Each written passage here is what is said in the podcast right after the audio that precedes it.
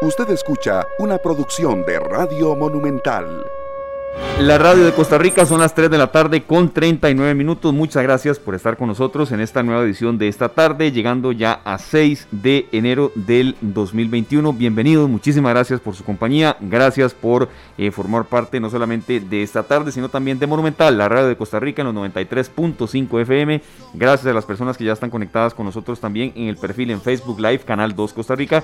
Y bueno, muy complacidos de verdad que hoy en un día muy, muy informativo, sobre todo a nivel internacional, pero por supuesto también en Costa Rica hay informaciones que vamos a analizar eh, con especialistas y sobre todo también con eh, mucho énfasis en lo que ustedes a veces nos solicitan y también en una agenda que queremos desarrollar este año eh, con música de fondo que este año también queremos implementar en algunos casos pues con novedades en cuanto a búsqueda eh, de eh, complacencias que ustedes nos vayan solicitando, pero también con mensajes sentidos que nos ayuden eh, a tener la esperanza de que el 2021 pueda ser mucho mejor que el 2020. Sin embargo, eso sí, tomando en cuenta que el 2020 nos dejó muchísimas enseñanzas. Por supuesto, especial énfasis a lo que está pasando en Estados Unidos, disturbios en el capital, en el Capitolio allá en ese país.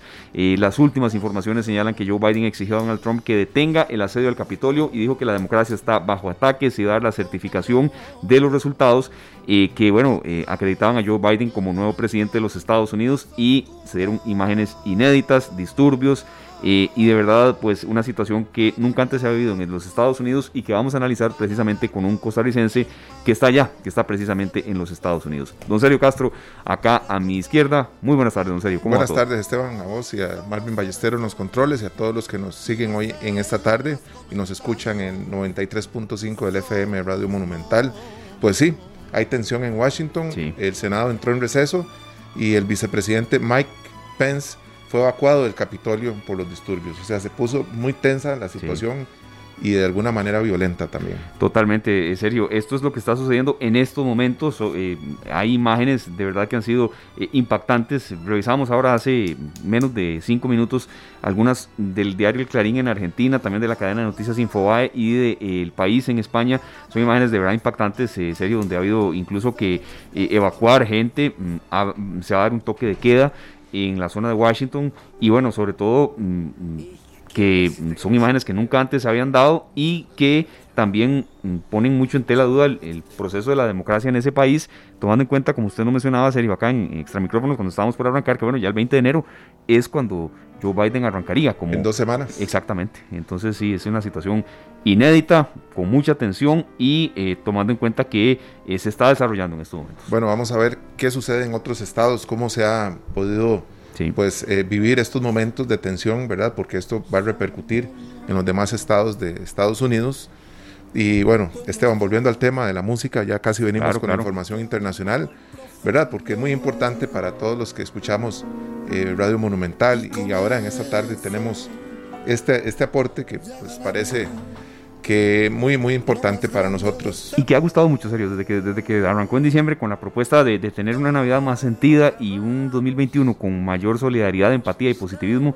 Bueno, le ha gustado a la gente y hasta nos han solicitado alguna que otra canción por ahí. Bueno, hoy eh, iniciamos un poco románticos y, la idea más bien es rendirle un pequeño tributo a Armando Manzanero, este gran cantautor, que el mismo mes que cumplió eh, pues 85 años, fallece en, México, ¿verdad? Eh, pues por el COVID-19 y es uno de los compositores y los cantautores más importantes de Latinoamérica, así es considerado por todos los otros compositores, ¿verdad? Creo que dejó grandes composiciones, su música quedó para toda la vida, para, que los, para los que amamos la música nuestra latinoamericana, Armando Manzanero representa muchísimo. Y aquí lo teníamos a dúo con el Cigala, otro gran artista este, este es español, va a cumplir 53 años, el Cigala, pero ahí los tenemos haciendo un dúo espectacular, sentados al piano, conversando.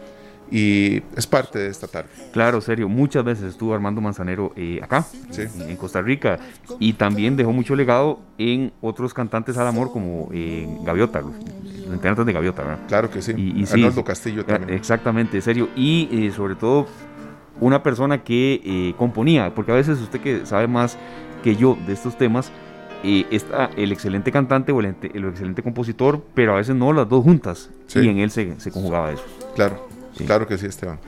Así es, entonces bueno, es parte del bloque musical con que arrancamos hoy, intentando darle positivismo a usted y sobre todo también, bueno, pues el sentimiento de que la música siempre es una de las mejores compañías. Le agradecemos muchísimo a la doctora María Luisa Ávila que está con nosotros, pediatra, infectóloga, especialista también pues en temas de vacunación, que eh, nosotros acá eh, queríamos arrancar con eh, precisamente el tema de análisis de vacunación. Doctora, de verdad muchísimas gracias por estar con nosotros.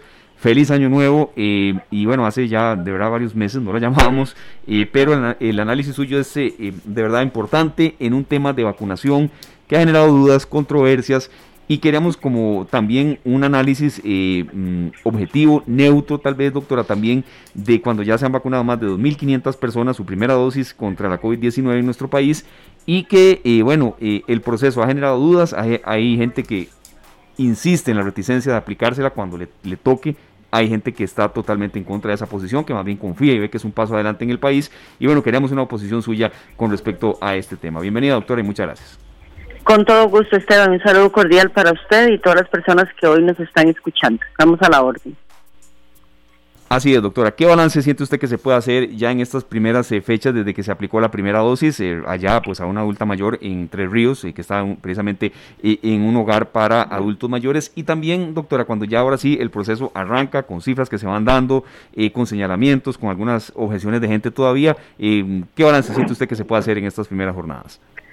Bueno, Esteban, sin lugar a dudas, la estrategia de vacunación, independientemente de la enfermedad que usted trate, es la más efectiva en salud pública para controlar una enfermedad, reducir complicaciones, reducir eventuales secuelas de la enfermedad, una discapacidad, etcétera. Y en el caso de esta vacuna contra el SARS-CoV-2, pues es una herramienta muy útil junto con todas las demás medidas de salud pública para ver si logramos a nivel no solo de país, sino mundial, contener los efectos negativos de la pandemia. Si es que mi balance realmente es muy positivo. Costa Rica es uno de los primeros países a nivel de la región de las Américas en iniciar esta campaña de vacunación. Así es que nos deberíamos sentir realmente afortunados y agradecidos de tener un sistema de salud como el que tenemos. Claro que sí, doctora. Sergio Castro le saluda. Un placer escucharla de nuevo acá en esta tarde. Pues este vemos a mucha gente esperando con ansias esta vacuna. ¿Cómo podemos brindarle a ellos un poquito de, que no, coman ansias, ¿verdad? Porque esto va a ser una vacunación que va a ir por partes, ¿verdad? Abarcando lo más urgente y así pues todos tendremos la oportunidad de vacunarnos en los próximos meses, pero ¿cómo brindarles a, las personas algo de tranquilidad en estos momentos? Bueno, precisamente el hecho de que ya empezamos y bueno, el personal de salud, incluyéndome, ya recibimos nuestra primera dosis de vacunas, ya se empezó con los adultos mayores, que son una población de altísimo riesgo, seguirán las personas de 58 años o más como sin factores de riesgo y por supuesto enfatizando en el adulto mayor que no está en hogares de larga estancia, sino en sus, en sus casas para que puedan recibir la vacuna. Y por supuesto que vendrán otras etapas dependiendo de la disponibilidad del biológico para vacunar a personas que si bien es cierto son más jóvenes, pero por algún factor de riesgo por la labor que, que realizan deberían estar recibiendo la vacuna. Así es que la esperanza es que se vacune aproximadamente a un 80% de nuestra población mayor de 18 años, porque como ustedes saben, la vacuna todavía no está aprobada para ser aplicada en niños. Sí, exactamente, en niños y también hay, eh, por supuesto, en, contraindicaciones eh, eh, mujeres embarazadas, es decir, sí, y eso se ha informado una y otra vez. Doctora, precisamente hoy es 6, ¿verdad? Estamos cumpliendo 10 meses en Costa Rica desde que se dio el primer caso de coronavirus y nos acercamos ya lentamente pues al año de esto.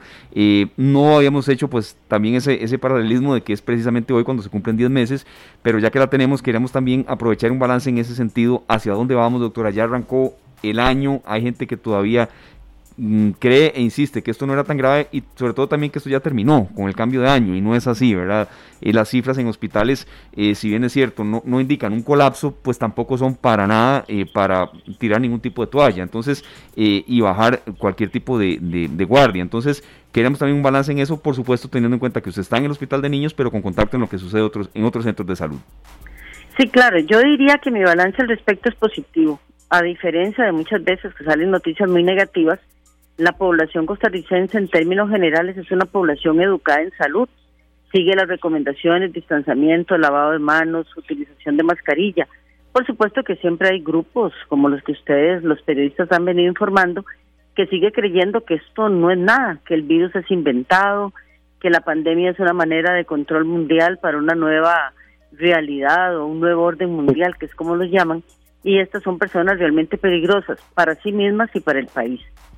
Es posible entender a la gente que tenga dudas con la pandemia, que tenga reticencia vacunal, eso es normal, porque son personas que piensan, que analizan. Y la gran mayoría, cuando se les explica de una manera correcta y sobre todo empática, entienden lo que está pasando. Así es que yo diría que nosotros como costarricenses nos fue relativamente bien. Nunca hubo cierres, como por ejemplo Panamá o Argentina, no llegaron a colapsar los hospitales. Eso es lo que tenemos que comprender, que el tema de colapso hospitalario es sumamente grave, porque ahí es donde empieza la gente a morir y morir más allá de la letalidad que esta, esta infección por sí misma tiene.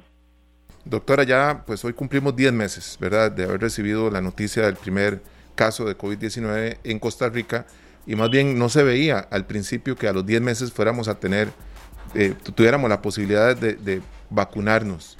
Pues ahora pues la gente en muchos aspectos vemos imágenes de fin de año donde se rompieron burbujas y, y la cuestión pues se salió de, control en muchos lugares. Eh, ¿Cómo brindarle a las personas la seguridad de que esto no ha acabado, porque pareciera que a veces están como en eso de que de ya, ya está la vacuna. No, puede ser que nos, nos, nos vayamos a infectar a 15 días de ser vacunados por un descuido, ¿verdad? Sí, esta es la parte más preocupante porque podríamos decir que estamos entrando quizás a una recta final en el tema de la pandemia que va a depender mucho de las coberturas vacunales que se alcancen a nivel mundial. Así es que sería muy lamentable que a poco tiempo, digamos, en la parte final de esto, la gente se descuide y más bien esto se prolongue. Si nos vamos a 100 años atrás, la pandemia de influenza del, del año 1919 duró dos años. Y obviamente uno esperaría que en el momento en que la pandemia se controle más, no es que el virus desaparece, es que empieza a tener un comportamiento estacional, empieza a presentar brotes en algunas poblaciones Así es que la, la, emergencia sanitaria aún persiste y es muy importante precisamente en este momento que nosotros nos cuidemos y que cuidemos a, nuestros adultos mayores sobre todo. Y como yo siempre les digo, el único bien que usted nunca va a lograr reponer es la vida. Así es que tenemos que darle esa prioridad a vivir bien y a vivir saludables y, y todo lo demás, pues aunque es muy doloroso, uno entiende la parte económica, etcétera, etcétera, pero todo se repone, menos una vida. Sí, eh, el, valor de la vida es invaluable, en eso, en eso coincidimos todos. Doctora, dos últimas consultas. Eh, mencionaba usted, sí, el tema de los adultos mayores que han sufrido mucho. Todos tenemos familiares que tienen, eh, están en ese rango de edad y, bueno, es muy duro para ellos tanto tiempo en confinamiento, eh, sin poder salir y demás.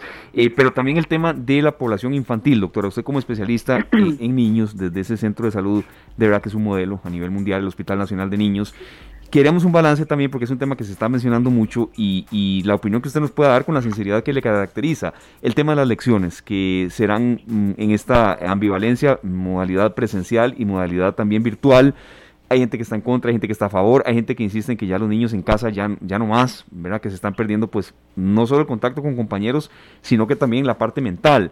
Eh, y, ese balance mm, que tiene que haber, ¿verdad? Mm, ¿Qué siente usted en cuanto a este tema y hasta consejos a propios padres de familia? que es un bloque que queremos para más adelante en, otros espacios con especialistas ya en, psicología infantil y demás, bueno, de niños volver a entrar a clases y seguir en casa o, o no, ¿verdad? ¿Qué, ¿Qué hacer en ese sentido? Yo sí creo que es necesaria la educación en este momento dual. Los niños necesitan ir a la escuela no solamente por aprender, sino también por socializar con sus pares. Los niños afortunadamente, aunque no están exentos de complicaciones como el síndrome de respuesta inflamatoria sistémica que lo hemos venido anunciando desde el Hospital de Niños, a la gran mayoría de los niños les va bien.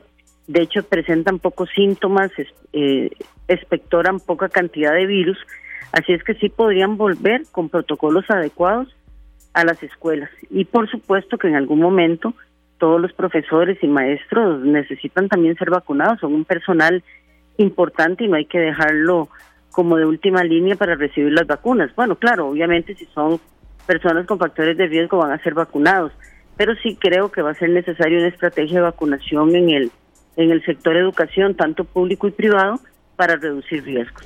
Doctora, ahora pues nosotros hemos venido con unos días de, ventaja, por decirlo de una manera, porque hemos tenido la oportunidad desde el principio de ver lo que se daba en otras ciudades, en otras latitudes, ¿verdad? Y aprender un poco de lo que estaba pasando para prevenir nosotros, como el caso de nosotros fue el, 6 de marzo. Pues ya veíamos las noticias de China, de Europa y de otros lugares del mundo en donde el, ya el brote era grande. Ahora en Inglaterra pues se está dando un nuevo brote eh, y vamos y tenemos, yo creo que eh, es, es, una cuestión que nos gustaría que usted nos dé algún consejo para estar atentos a qué están haciendo ellos que podamos aplicar nosotros, no a nivel de, de, autoridades que nos manden de nuevo a, la cuarentena o en este caso, acá no hay cuarentena, sino más bien que nos manden de nuevo a la casa con eh, restricciones muy agresivas, sino más bien nosotros como población. Nos aconseja usted estar viendo por lo menos de vez en cuando, estar eh, viendo algo de las noticias internacionales para ver cuáles son los protocolos si se llegan a recomendar nuevos. Sí, bueno, en realidad no creo que haya mucha diferencia en protocolos en cuanto a las medidas básicas de protección que cada uno de nosotros sabemos. Si es importante es no confiarse, es muy fácil romper técnicas de, protección. En algún momento usted tiene calor, se quita la mascarilla y quizás está hablando con otra persona que también en ese momento se la quitó y ahí ya usted entró en una actividad que podríamos llamar de riesgo. Entonces es estar pendiente de eso. Yo estoy igual que todos harta de esto. Todos estamos cansados de no tener una vida normal como la que teníamos, pero esa normalidad poco a poco la vamos a ir retomando. Y de nuevo, las técnicas sencillas de lavado de manos, de sitios abiertos, de mantener la distancia. Yo no necesito, y mucha gente no necesita, ir a una fiesta cerrada. Mejor, si le invitaron a un almuerzo, puede ser su hermano, su hermana, en un sitio abierto, con poquita gente y todo el mundo cuidándose, perfecto.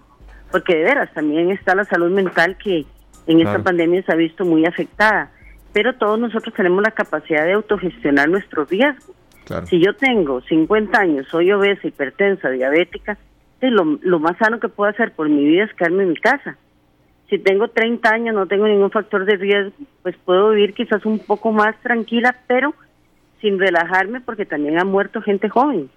Entonces esto es como la lotería, lamentablemente. Usted no sabe en qué momento le toca ganarse ese premio que creo que ninguno de nosotros desea.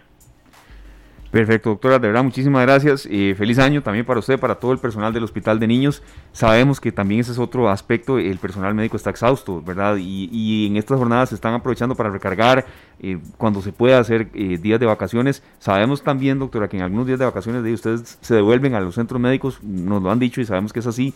Y bueno, eh, que el año también sea un poco más halagador para el personal médico, que, que de verdad estaba en la primera línea de batalla. Doctora, muchas gracias. No, con todo gusto y de veras un, un saludo muy cordial a todos los que nos escuchan, que por favor se cuiden, que cuiden a las personas que aman, porque de esta salimos, pero salimos juntos. Doctora, disculpe, ya, ya nos estábamos despidiendo, pero tenemos que hacerle una pregunta que le hemos hecho a todos los invitados en esta semana. Claro. ¿Cuál fue la lección más, más importante que usted considera le dejó el año 2020? La de empatía, la de poder entender a gente que piensa muy diferente que nosotros en temas de salud poder tratar de comprender a los que creen que esto no, no es una cual pandemia, como popularmente algunos dicen, y también a los que tienen reticencia vacunal, porque si tienen esas dudas es porque quizás no hemos sabido explicarles bien, así es que la empatía yo le diría que es lo, lo más que aprendí en el, en el 2020, que afortunadamente ya pasó. Sí, sí. Bueno, muchísimas gracias, es una gran lección también. Eh, feliz año entonces, doctora, gracias. Perfecto, muy Un gran abrazo, se cuidan mucho. Igual, eh, para la doctora María Luisa Ávila y todo el personal del Hospital Nacional de Niños, eh, especialista en temas de vacunación, especialista en, temas de niñas también, y que bueno, nos, nos brindaba este aporte que creo que es bueno tener un balance ya a estas alturas de lo que está pasando en, en, materia de vacunación y sobre todo realista, mm, ¿verdad? En, cuanto a ella lo que dice, sí, la vacunación es un gran aliado, pero no es per se el fin de la pandemia. No, y Esteban, hasta que no nos vacunemos no estamos, por lo menos con esa eh, medio tranquilidad, incluso entre una vacuna y la otra, porque son dos dosis, no podemos confiarnos. No, tampoco. Y, yo creo que también nos da este, este atisbo realista, sí, la, parte de la salud mental.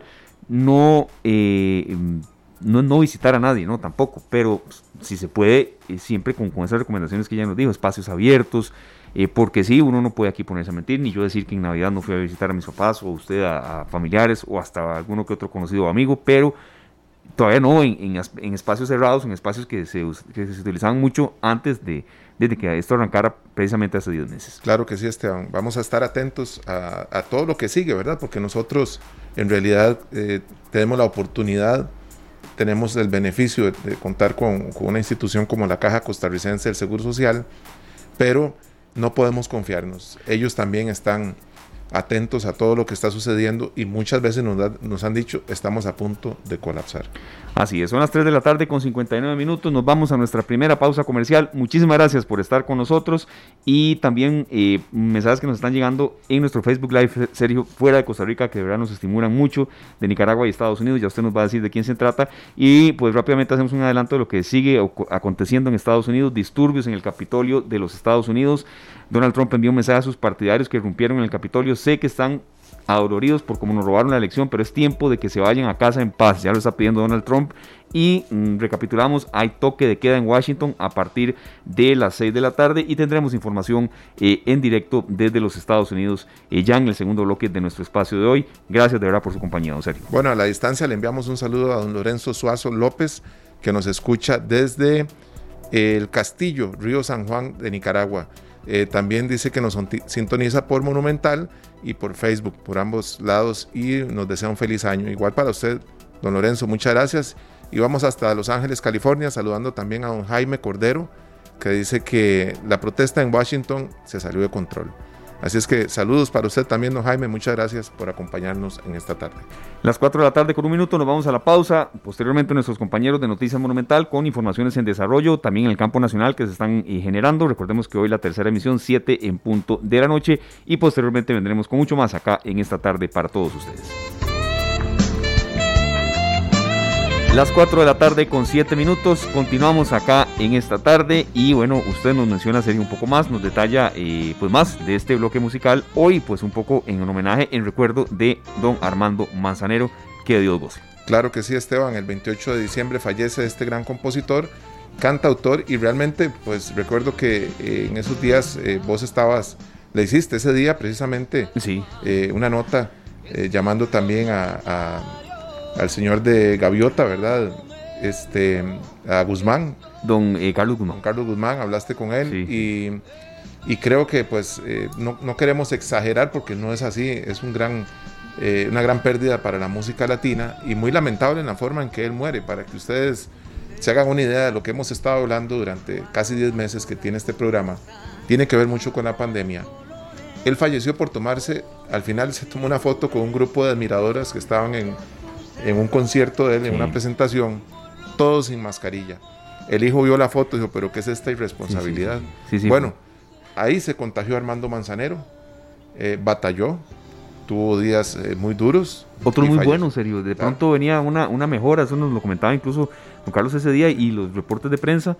Pero bueno, de pronto sucedió lo, yo no podría decir lo inesperado, pero sí un, un declive en el estado de salud tomando en cuenta factores que él tenía también de riesgo. Claro que sí, entonces es, muy importante. A veces nos han tildado exagerados o que estamos generando alguna cosa que Dramáticos. no es. Y no es así, no es así.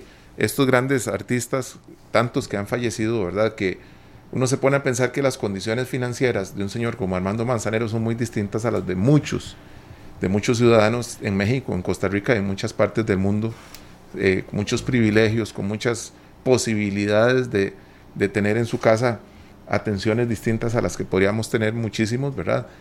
Y aún así, la batalla la perdió este grande. Ahí teníamos un tributo también de parte de don Ricardo Montaner, cantautor venezolano de 63 años, muy conocido acá en Costa Rica. Vamos a continuar ahora, Esteban, con las noticias. Claro que sí, son las 4 con 10 minutos y bueno, a esta hora le deseamos no solamente un feliz año, sino las buenas tardes a Juan Enrique Soto, el compañero que, eh, bueno, generalmente los viernes, pero hoy está miércoles con nosotros. Eh, un gran saludo de feliz año para ustedes, extensivo también para los que están allá arriba en la sala de redacción. Pero bueno, la primera vez del año en la que ya conversamos y eh, bienvenido con el avance de noticias, Juan Enrique. Feliz año aquí de Don Sergio y este servidor Esteban Arón. ¿Qué tal Esteban, Sergio? Las buenas tardes para ustedes y también el saludo de feliz año, esperando por supuesto que este 2021 sea de muchísima prosperidad y sea muy venturoso para, para ambos y también para el espacio de esta tarde. Nosotros hacer un repaso acá de las informaciones que han surgido en los últimos minutos. Son las...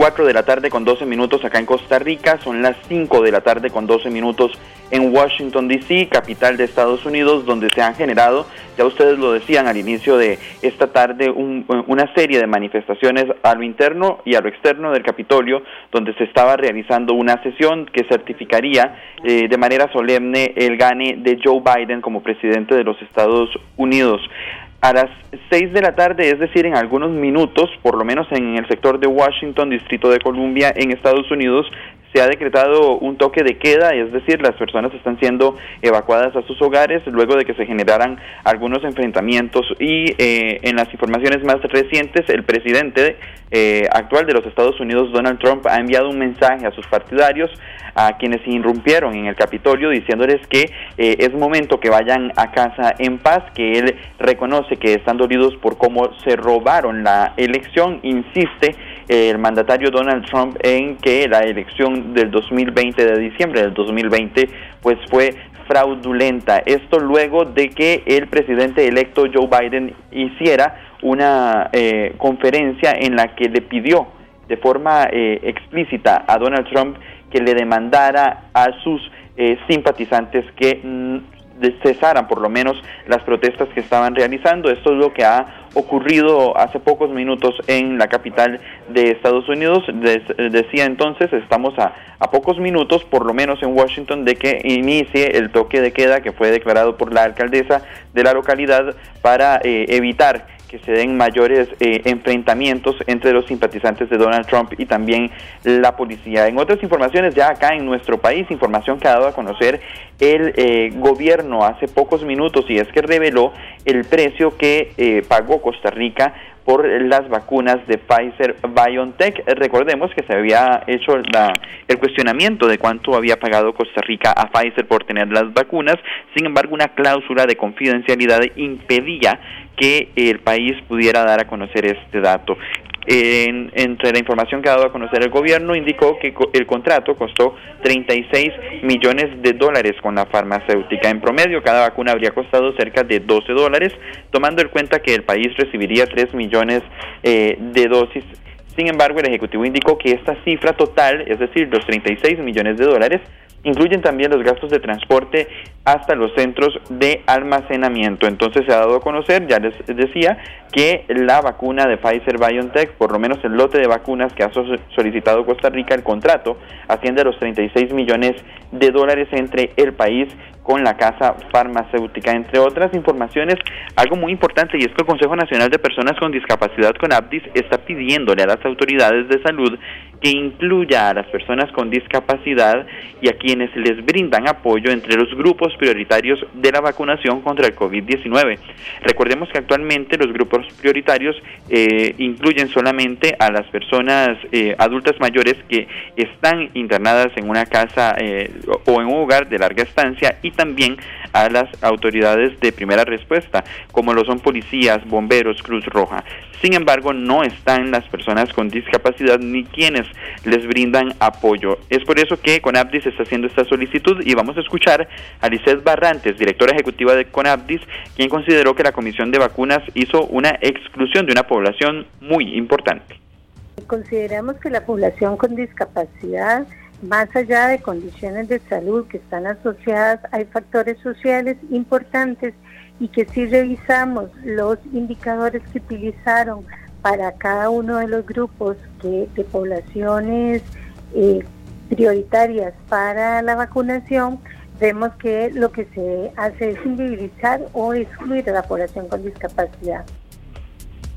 Bien, escuchábamos entonces, era Lisset Barrantes, directora ejecutiva de CONAPDIS, refiriéndose a esta eh, exclusión, según dice CONAPDIS, de las personas con discapacidad de este grupo.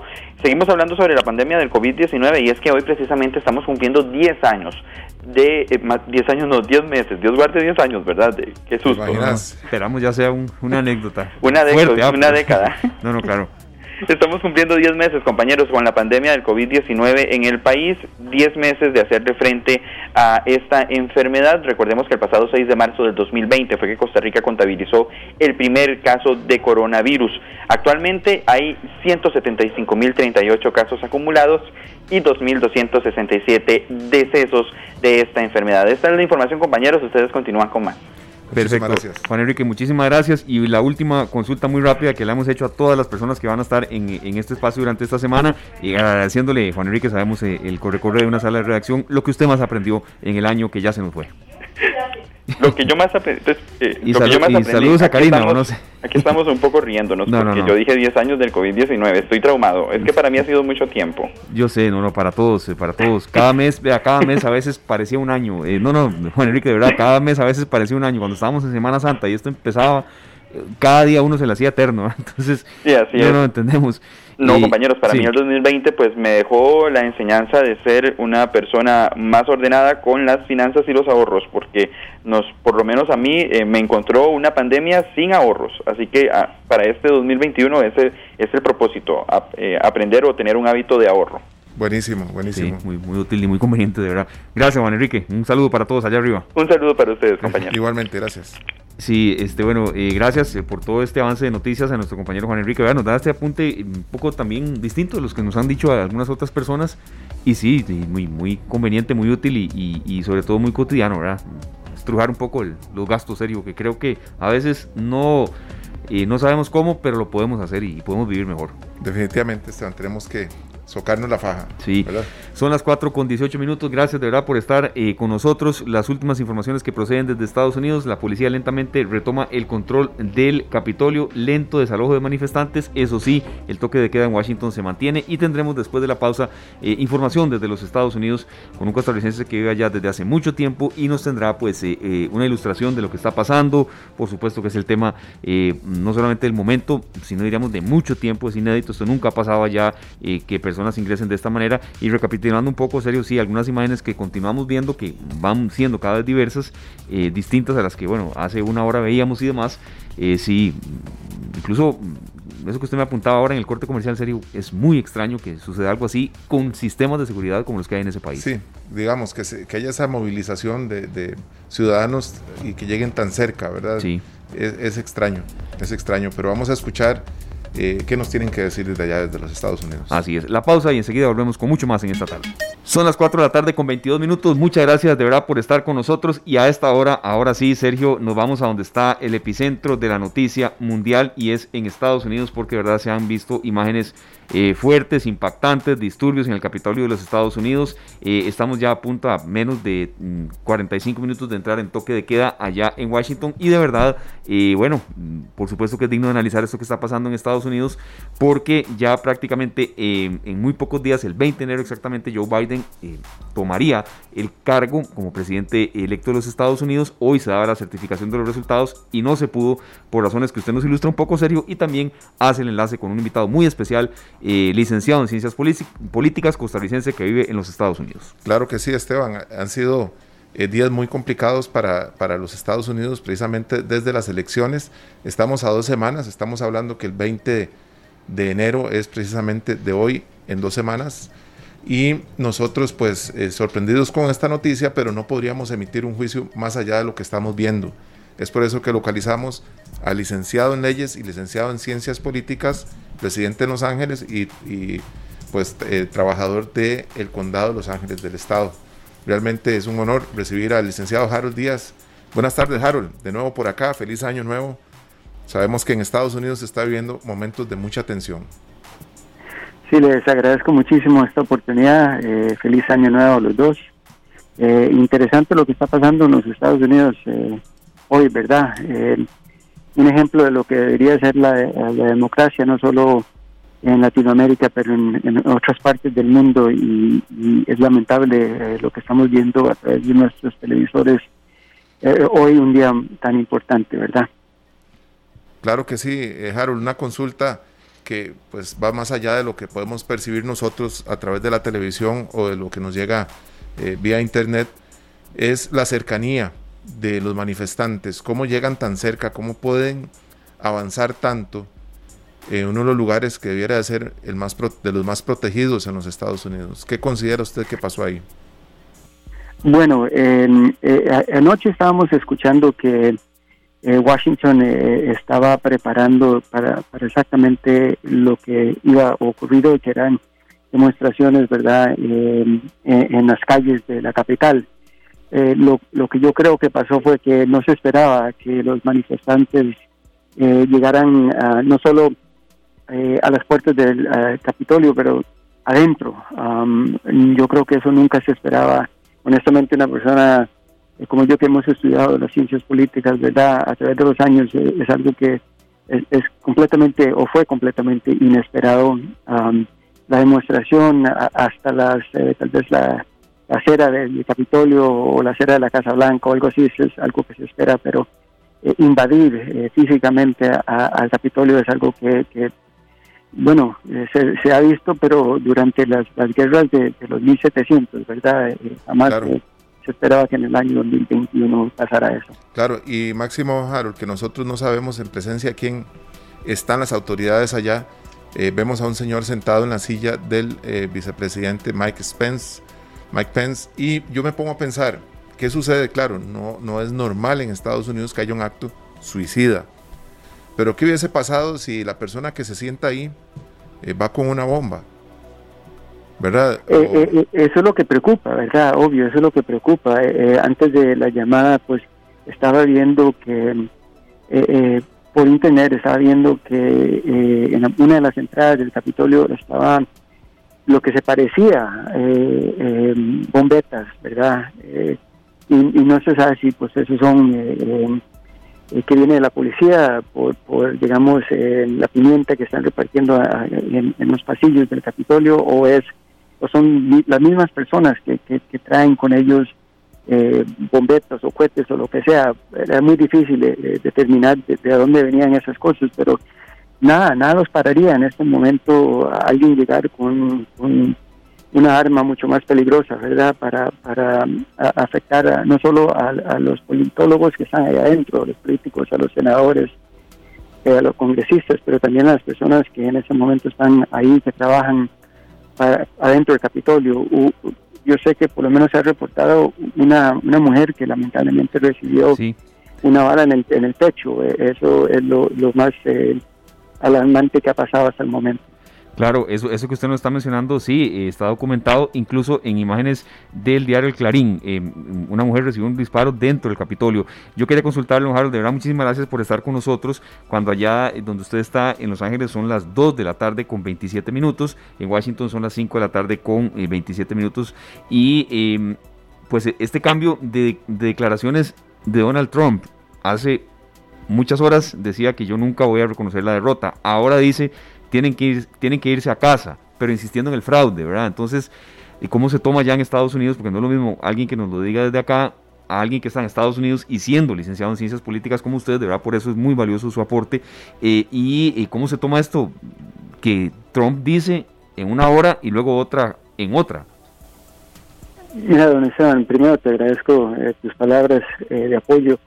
Es, es alarmante, es alarmante. algo que que me preocupa a mí eh, como politólogo es, es la actitud que ha tomado ese presidente, no solo hoy, estamos hablando de la actitud que ha tomado eh, durante los últimos cuatro, cuatro años. Eh, estamos hablando de que son años de tradiciones que ha quebrado, por ejemplo, aceptar la derrota de, un, candidato al otro. eso nunca se había visto antes uh, que ocurriera este año, por ejemplo una persona que ha contestado, eh, ha, puesto en, cuestión las elecciones, eso tampoco ha pasado. Han habido eh, casos eh, durante los años de la historia de los Estados Unidos donde, donde hubieron disputas sobre, sobre las elecciones. pero en ningún momento ha llegado al nivel que ha llegado hoy. Por ejemplo, eh, yo no recuerdo, estaba tratando de hacer memoria antes de que ustedes me llamaran, yo no recuerdo eh, un evento o una causa por la cual lo que tenía que ocurrir hoy, que era eh, el, Senado aprobar los, los, votos electorados, a que normalmente ocurre el 6 de enero, después de las elecciones, eh, eso está en pausa, eh, eso nunca había pasado, que yo recuerde. Eh, la pregunta ahora comienza con ¿qué, hacemos? técnicamente, hasta que los senadores y, congresistas no confirmen los votos electorados, no hay presidente, por lo menos formalmente. Y esas, son, esas son las cosas, lo que este presidente eh, que termina sus cuatro años ahorita el 20 de, enero.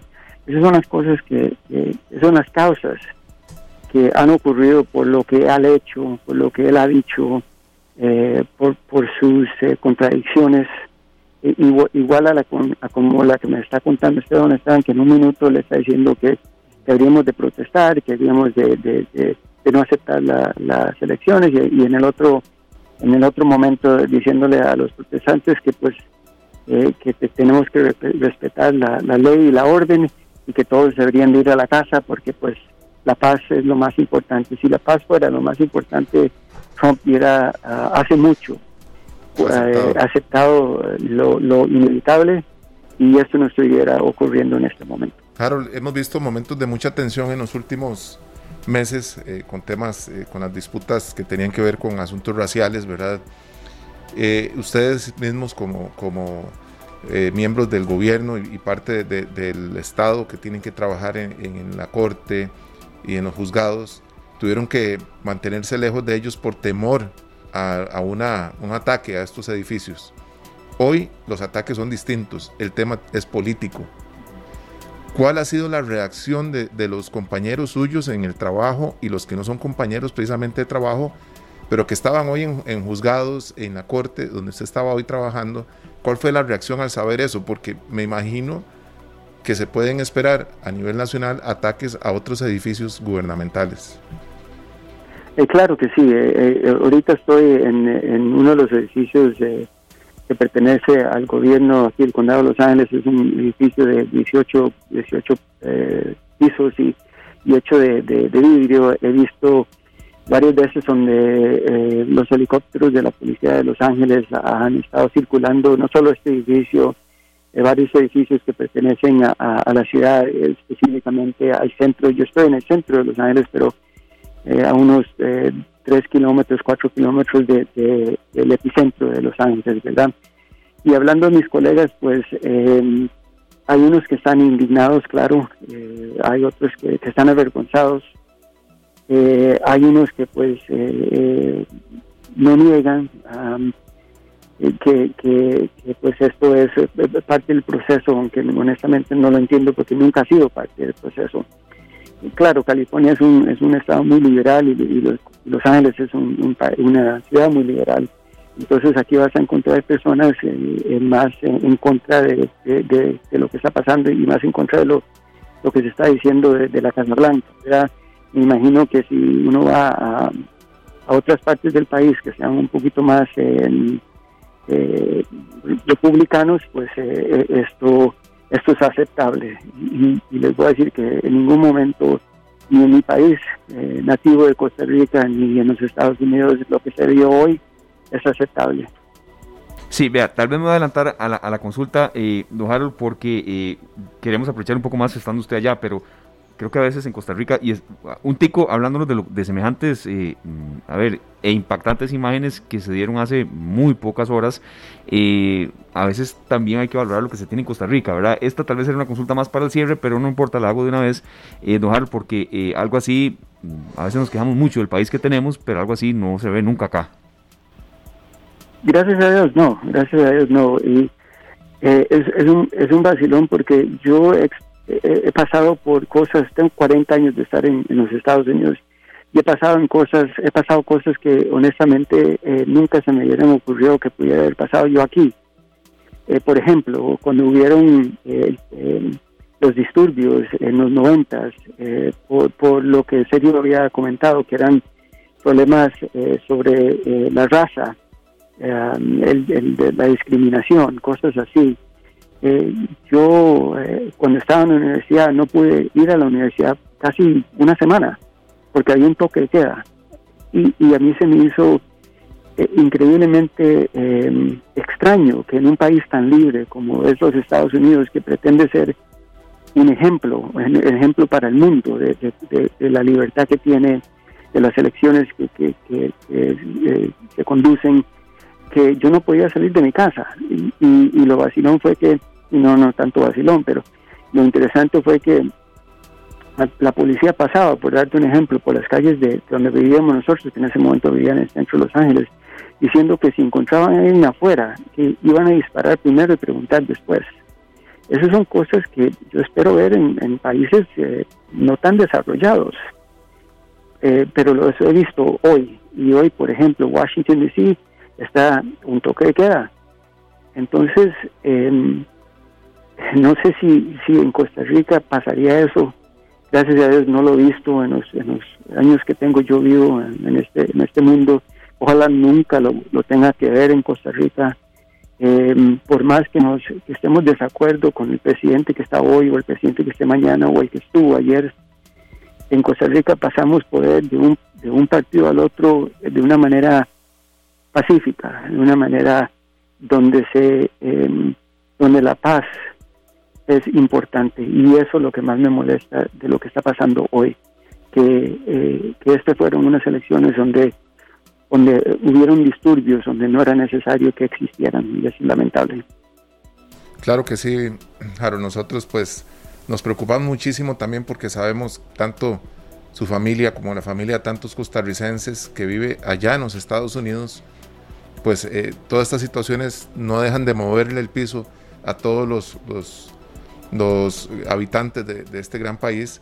Sin embargo, esperamos que esto merme, que vaya bajando conforme avanzan las horas, porque estas dos semanas podrían ser sumamente complicadas.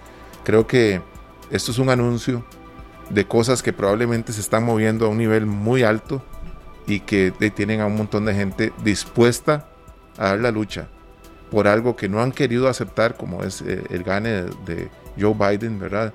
Que ya pues viene siendo el momento de que lo acepten. Hoy era el día correcto para que esto quedara, hubiera un antes y un después positivo y más bien ahora el, después es negativo, parece. Sí, yo, yo le voy a contar, yo no creo que este presidente en, ningún momento lo que existe eh, su periodo eh, en la Casa Blanca vaya a aceptar. Entonces, pues ojalá, eh, eh, serio que eh, que empiecen a, reducirse los, los, los, disturbios que estamos viendo en este momento, pero pero no no creo y, creo que, que, disturbios van a haber hasta después del 20, cuando ya eh, eh, Joe Biden ha sido jurado como el próximo presidente de los Estados Unidos. Ojalá que me equivoque, pero lo dudo. Perfecto. Don Harold, ¿cuántos años exactos nos decía que, que ya usted viviendo en Estados Unidos?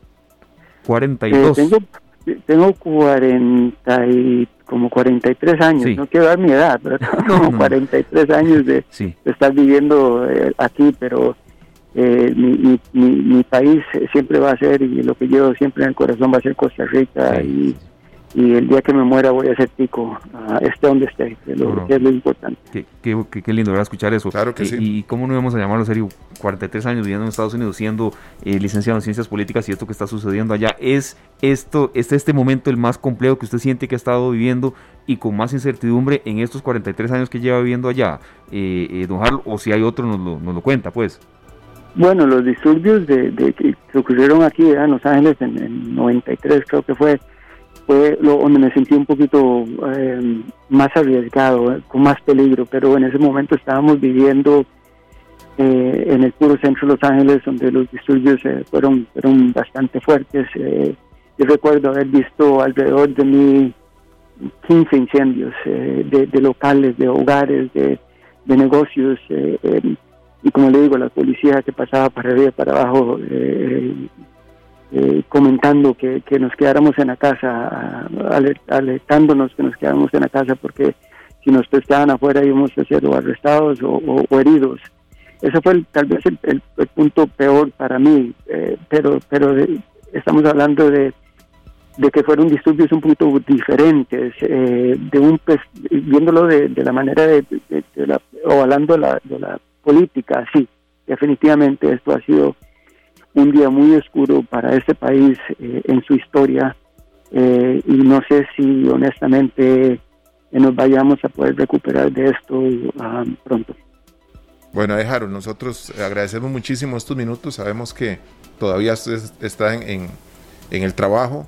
Eh, hay una pregunta que necesitamos que nos responda y es ¿cuál es la lección más importante que usted considera que le dejó el año 2020? bueno, hay ah, varias lecciones, ¿verdad? Lamentablemente lo que está ocurriendo la pandemia aquí en California es el epicentro. pero creo que lo más importante es que nos tenemos que cuidar, nos tenemos que amar, que la familia es demasiadamente importante, eh, no solo para apoyarse cuando uno eh, no esté bien de salud, pero también eh, poder hablar de, de, las situaciones que están ocurriendo en este país, como los disturbios de hoy. La familia siempre va a ser muy importante en pase lo que pase. Entonces, para mí, no es tal vez una lección, pero es un recordario que, que, la familia es demasiadamente importante. Gracias, de verdad, don Harold. Muchísimas gracias. Y, eh, por cierto, ¿cuándo tiene pensado volver a Costa Rica? Eh, ¿Por, por lo menos alguna visita fugaz?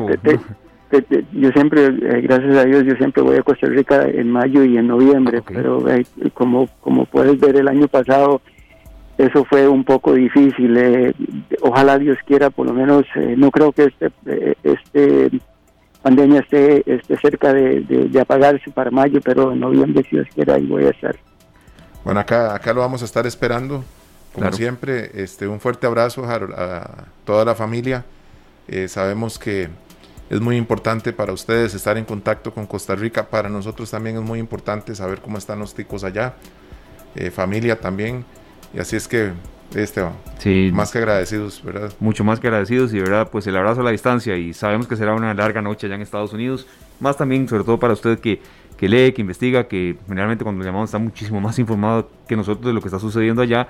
Y ni me imagino cómo debe ser para un medio de comunicación estar allá eh, en una noche que será muy, muy larga en los Estados Unidos. Gracias, don Harold, de verdad. A usted, don Esteban, en serio, un abrazo a la distancia y se me cuidan los dos. Ha sido un placer. Muchas gracias. Igualmente, gracias. Era este contacto más que pertinente desde los Estados Unidos en el marco de pues una jornada eh, inédita, eh, una turba que ha atacado el Capitolio de los Estados Unidos. Los últimos reportes hablan de 13 arrestos y varios oficiales heridos.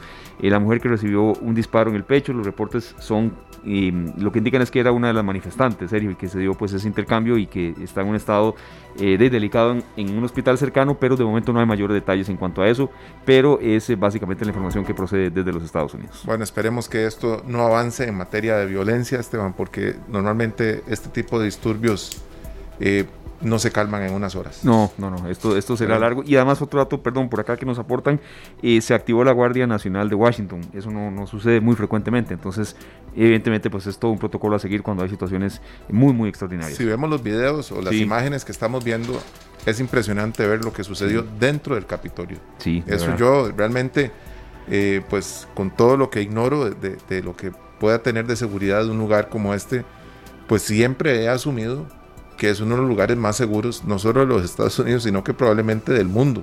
Sí. De, de los edificios más protegidos, ¿verdad? Y ver que la gente estuvo ahí, ver un, un señor ahí con una, con una mascarilla, con una gorra, sentado en, la silla del vicepresidente de los Estados Unidos, sí. como si estuvieran haciendo una manifestación en cualquier edificio de cualquier empresa, uno dice, ¿qué fue lo que pasó? Sí, no, no, claro. ¿Cómo? estas que, nos acaban de, compartir por acá, procedentes de distintas cadenas, Infobae, Clarín, El, País, eh, eh, el, Universal de México, es que parece una película, ¿verdad? Serio, así, es, extraño, eh, Esteban, es extraño. Porque yo, yo pienso que si ya la Guardia se estaba preparando desde ayer para estos posibles disturbios, pues pareciera que no se prepararon tanto. Yo estoy aventurándome a decir cosas en medio de lo que ignoro. Sí. Pero, pero es que es, es raro. Es sí, es inédito, nunca ha sucedido algo así y sabemos que será pues muchísimo eh, caldo de cultivo para los analistas, especialistas en materia de seguridad y por qué no retomar ese tema mañana acá en esta tarde. Muchísimas gracias de verdad a Harold Díaz y a las personas que nos han reportado sintonía, sobre todo también las que lo hacen desde fuera de nuestra frontera, don Marvin.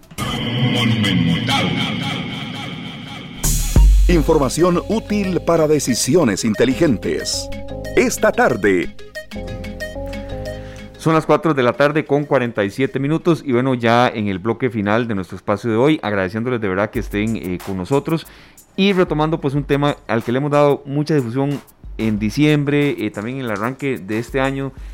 Y serio, uno no, no, no, le gusta a veces como, a ver, si uno hace horas, no diría yo de bien social, pero necesarias y que las hemos comentado acá, que nos han incentivado, que usted fue el primero que lo hizo, eh, que mm, también Marianela Cordero pues, estuvo con nosotros en los primeros meses, quería hacerlo, incentivar eh, esa práctica tan humana que es la donación de sangre. Es muy necesaria, serio, yo lo hice por una necesidad de una persona conocida que tiene una bebé que tiene que hacerse una operación, pero de verdad de riesgo, si no puede hasta perder su vida, y simple y sencillamente si no hay sangre suficiente, esa cirugía no se puede hacer.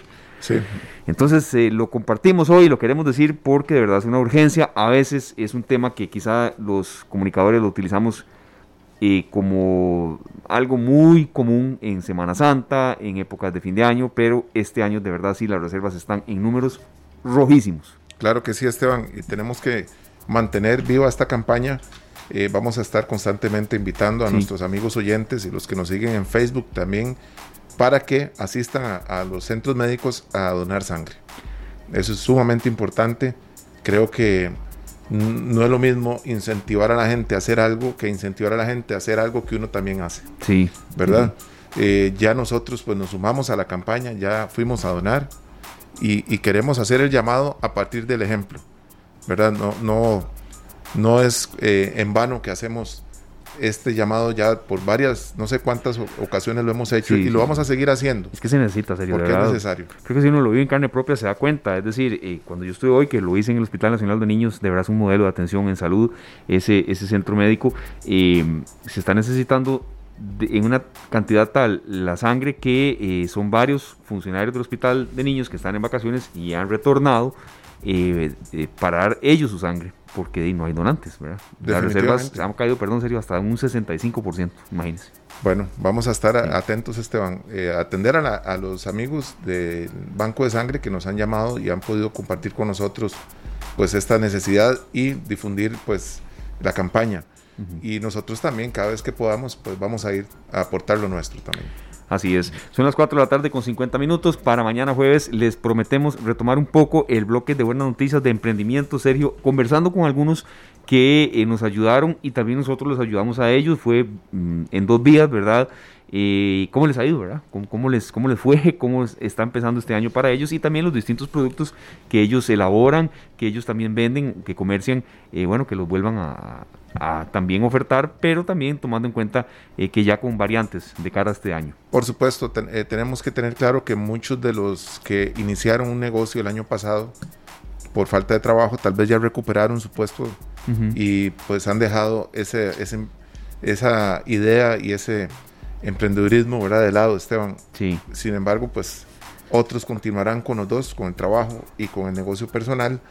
Eso lo queremos saber de boca de los emprendedores. Claro, nos vamos a salir un poco del tema estrictamente médico de pandemia y demás. Vamos a hablar también sobre el tema de turismo, cómo se ha ido reactivando. Mm, estamos en temporada alta, cómo van los números, cómo van las cifras. Y también tocando un tema serio que eh, nos han llegado pues algunos comentarios de que bueno, los precios de nuevo van hacia la escalada eh, ¿Es cierto o no? Bueno, que lo digan las, las, fuentes, directas, ¿verdad? Como ayer el, subdirector de la Policía de Tránsito que mencionaba que aquel audio en el que la Policía de Tránsito se está tirando a la calle, pues no es, no es cierto. Bueno, es cierto, ¿no? Que de, nuevo están volviendo algunos precios astronómicos en algunos hoteles de Guanacaste.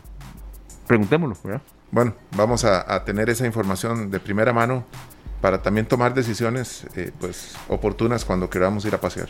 Inteligentes, así es, don Sergio. Usted nos dice con qué nos vamos, agradeciéndole mucho a don Marvin eh, Ballestero en la cabina de controles, también a Jenner Chacón que nos apoyó en la parte inicial y a todos ustedes de verdad por formar parte de esta tarde. Recordemos que esta semana vamos a las 10 de la noche en Canal 2 y en 93.5 FM Monumental a las 4 eh, de, en punto de la mañana el programa en diferido antes de la primera emisión de Noticias Monumental. Nos vamos con muy buena música, don Sergio. Claro que sí, nos vamos a despedir con las hermanas Rosario y Lolita Flores, hijas de la legendaria cantante Lola Flores, que en paz descanse, esta gran artista que falleció a los 72 años en 1995 y que sus tres hijos eh, salieron muy buenos cantantes, grandes artistas, ya fallecido este, Antonio Flores en 1995. Sin embargo, sus hermanas, tanto Lolita como Rosario, continúan con su legado y han sido pues reconocidas a nivel mundial. Nos retiramos también con una canción que pues utilizamos como un tributo a Armando Manzanero. Este programa fue una producción de Radio Monumental.